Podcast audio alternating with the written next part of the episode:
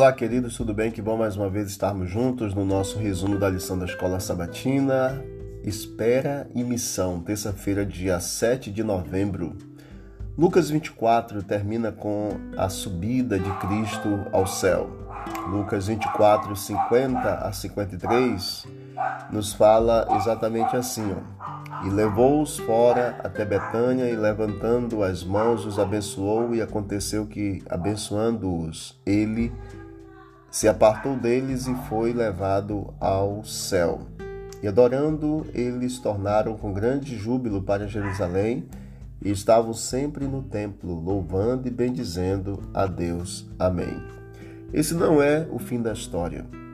Lucas prosseguiu com o livro de Atos. Pouco antes de Jesus subir ao céu, ele deu aos discípulos uma missão, uma promessa e instruções imediatas para que eles pudessem esperar em Jerusalém pelo poder que vem do alto.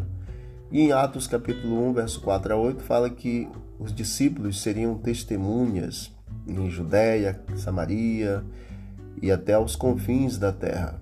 O que os discípulos naquela época estavam fazendo durante o momento que estavam aguardando o cumprimento da promessa? Eram aproximadamente 120 homens e mulheres, e a Bíblia diz em Atos capítulo 1, verso 12 a 26, que eles estavam unidos em oração e súplica e também tomavam decisões a respeito da missão. Jesus ele tinha dado aos discípulos uma missão clara. Deveriam ser testemunhas dele ao mundo. Então, enquanto esperavam, preparavam-se para a sua missão de duas maneiras. A primeira delas, continuaram unidos em oração e súplica. Não tinham dúvidas quanto à missão que Jesus lhe dera e todos os discípulos e todos aqueles 120 membros ali da igreja primitiva aceitaram o compromisso de ir avante levando a esperança de salvação. A segunda coisa que fizeram enquanto eles estavam esperando foi se preparar logisticamente para a missão. Judas, o traidor, entregara Cristo para a execução e depois ele tirou a própria vida. Isso então deixou uma vaga entre os doze discípulos. Então, enquanto esperavam, os discípulos buscaram a orientação de Deus para escolherem o substituto de Judas. Estavam se organizando e planejando o início da missão.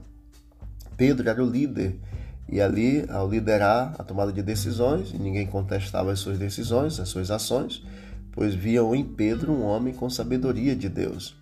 Havia então entendimento e confiança de que Deus agiria e trabalharia para que exatamente no meio do povo pudesse escolher uma outra pessoa para a missão, para estar juntamente com os discípulos e Matias foi escolhido.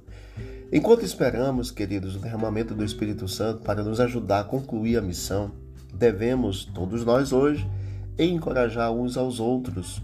Hebreus capítulo 10, verso 24 e 25 diz: e consideremos-nos uns aos outros para nos estimularmos ao amor e às boas obras, não deixando a nossa congregação como é costume de alguns.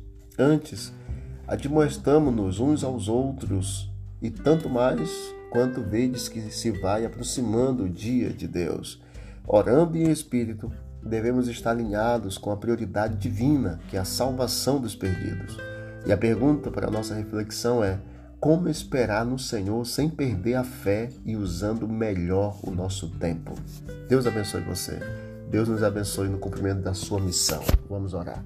Querido Deus, obrigado por esse momento de espera, mas é um momento de espera sem ociosidade, mas com trabalho.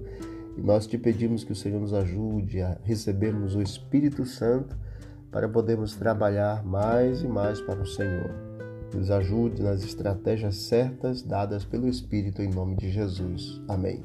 Deus abençoe a todos e vamos que vamos para o alto e avante.